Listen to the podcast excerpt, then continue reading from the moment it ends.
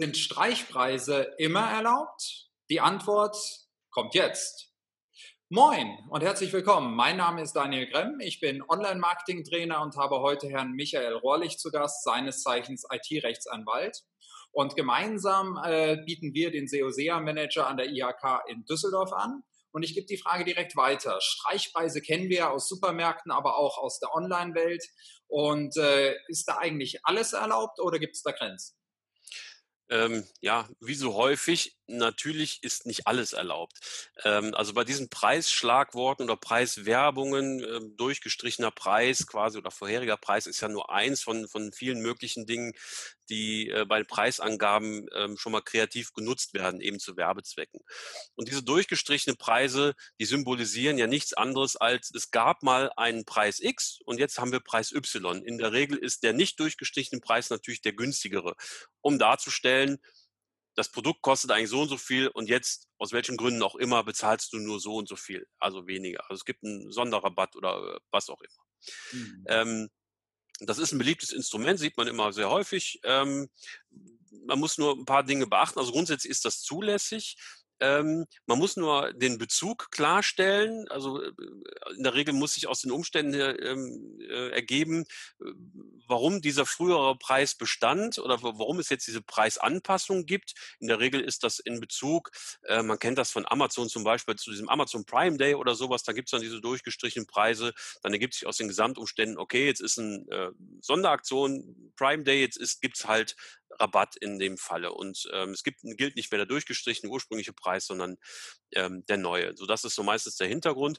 Also man muss das schon so ein bisschen klarstellen, was man ähm, ja, also in der Regel gilt das auch so für befristete Angebote eher oder bei Produkten, wo eben eine neue, wo es eine Neuentwicklung gab und das, das ältere Produkt jetzt aus dem Grunde dann vielleicht im Preis dauerhaft reduziert ist. Das sollte sich schon so ein bisschen aus den Umständen ergeben.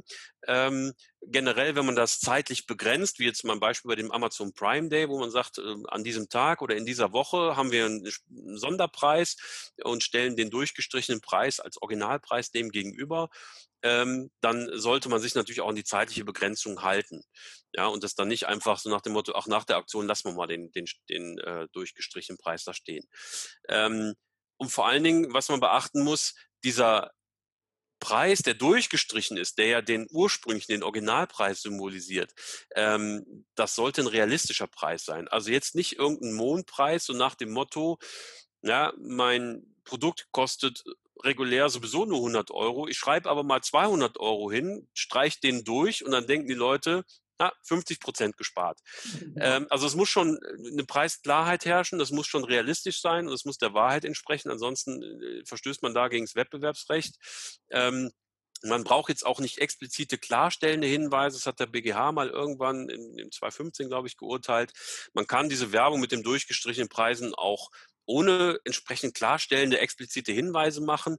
Aber ich muss mich halt ähm, wirklich an die Vorgaben der Transparenz und der Wahrheit und der Klarheit halten. Insbesondere ähm, muss ich jetzt nicht noch klarstellen, einen Hinweis geben, wenn der durchgestrichene Preis, den ich da hinschreibe, auch der Wahrheit entspricht, wenn das mal ein verlangter Preis war in der Realität. Wenn ich da jetzt Mondpreise hinschreibe, ja, dann ähm, komme ich zum einen in Erklärungsnot und zum anderen ähm, bin ich dann irgendwann in dem Bereich, wo es dann auch wettbewerbsrechtlich in der Irreführung etc. geht.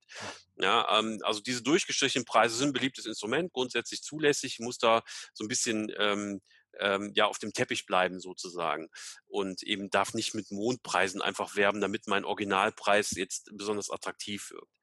Ähm, was auch noch äh, in dem Zusammenhang beliebt ist, sind so UVP-Preise, also empfohlener Verkaufspreis oder ursprünglicher Verkaufspreis des Herstellers. Ähm, auch das ist grundsätzlich erlaubt. Auch hier muss ich sagen, auch hier keine Fantasie oder Mondpreise angeben, damit die Leute denken, ja, eigentlich ist der Preis XY äh, empfohlen vom Hersteller und jetzt will der Händler hier in dem Fall nur äh, so und so viel. Da spare ich ja, ist ja super. Ähm, also auch da muss es realistische Größen geben und auch ähm, wahre Preise, also auch tatsächliche, wenn ich schreibe, das ist ein, eine unverbindliche ähm, Verkaufspreisempfehlung des Herstellers, dann muss das auch der Realität entsprechen. Ja, es muss eine korrekte Bezugsgröße sein, es muss äh, sich um marktübliche Preise handeln, ich muss das wahrheitsgemäß behandeln und ähm, ja, muss vor allen Dingen aufpassen mit Fantasie- oder Mondpreisen. Und vor allen Dingen, muss ich ein bisschen aufpassen, dann nämlich, wenn ich Händler bin und Eigenmarken vertreibe. Dann gibt es streng genommen keinen Herstellerempfehlung, weil ich bin ja gleichzeitig der Hersteller. Ja, also in dem Fall sollte ich vielleicht davon Abstand nehmen, mit UVP-Preisen zu werben, auch wenn das vielleicht für einen Werbeeffekt ganz attraktiv ist, aber in dem Fall gibt es keine unverbindliche Herst äh, Herstellerempfehlung, weil ich bin der Hersteller. Ich könnte mir meine Empfehlung sozusagen selber machen. Da beißt sich die Katze dann in den Schwanz. Ähm, insofern, in dem Fall sollte ich dann von der UVP-Bewerbung letztlich ähm, Abstand nehmen. Man könnte noch, ähm, es gibt ja hunderte von Preisschlagworten, die dann zu Werbezwecken verwendet werden, Jubiläumspreise und Einführungspreise und ähm, Outletpreise und was weiß ich noch alles. Wir könnten uns stundenlang nur darüber unterhalten. Ähm, zu den einzelnen Worten muss man letztendlich ähm, ja verschiedene Dinge beachten. Also nicht alles das, was marketingtechnisch sehr attraktiv erscheint, ist dann auch wirklich wahr. Im Grunde empfehle ich immer einfach tatsächlich erstmal auf sein Bauchgefühl zu hören und sich als, als Händler, der jetzt mit so einem Preisschlagwort werben will, zu fragen, was würde ich als Kunde denn erwarten? Was fände ich denn fair? Ja, oder wo sagt mir mein Bauchgefühl, naja, wenn ich das jetzt so schreibe, dann ist das schon ein bisschen geflunkert. Oder ich mhm. muss irgendwie mein, mein Rechtsempfinden so biegen, dass ich das noch halbwegs vertreten kann. Das zeigt mir im Grunde schon ganz gut, dass ich da wettbewerbsrechtlich nicht unbedingt auf dem richtigen Wege bin. Ja, und insofern all die, die halt hergebrachten Dinge der Preiswahrheit etc., die ich schon aus dem Offline-Bereich kenne, möglicherweise als Händler, die muss ich natürlich auch online äh, entsprechend erfüllen.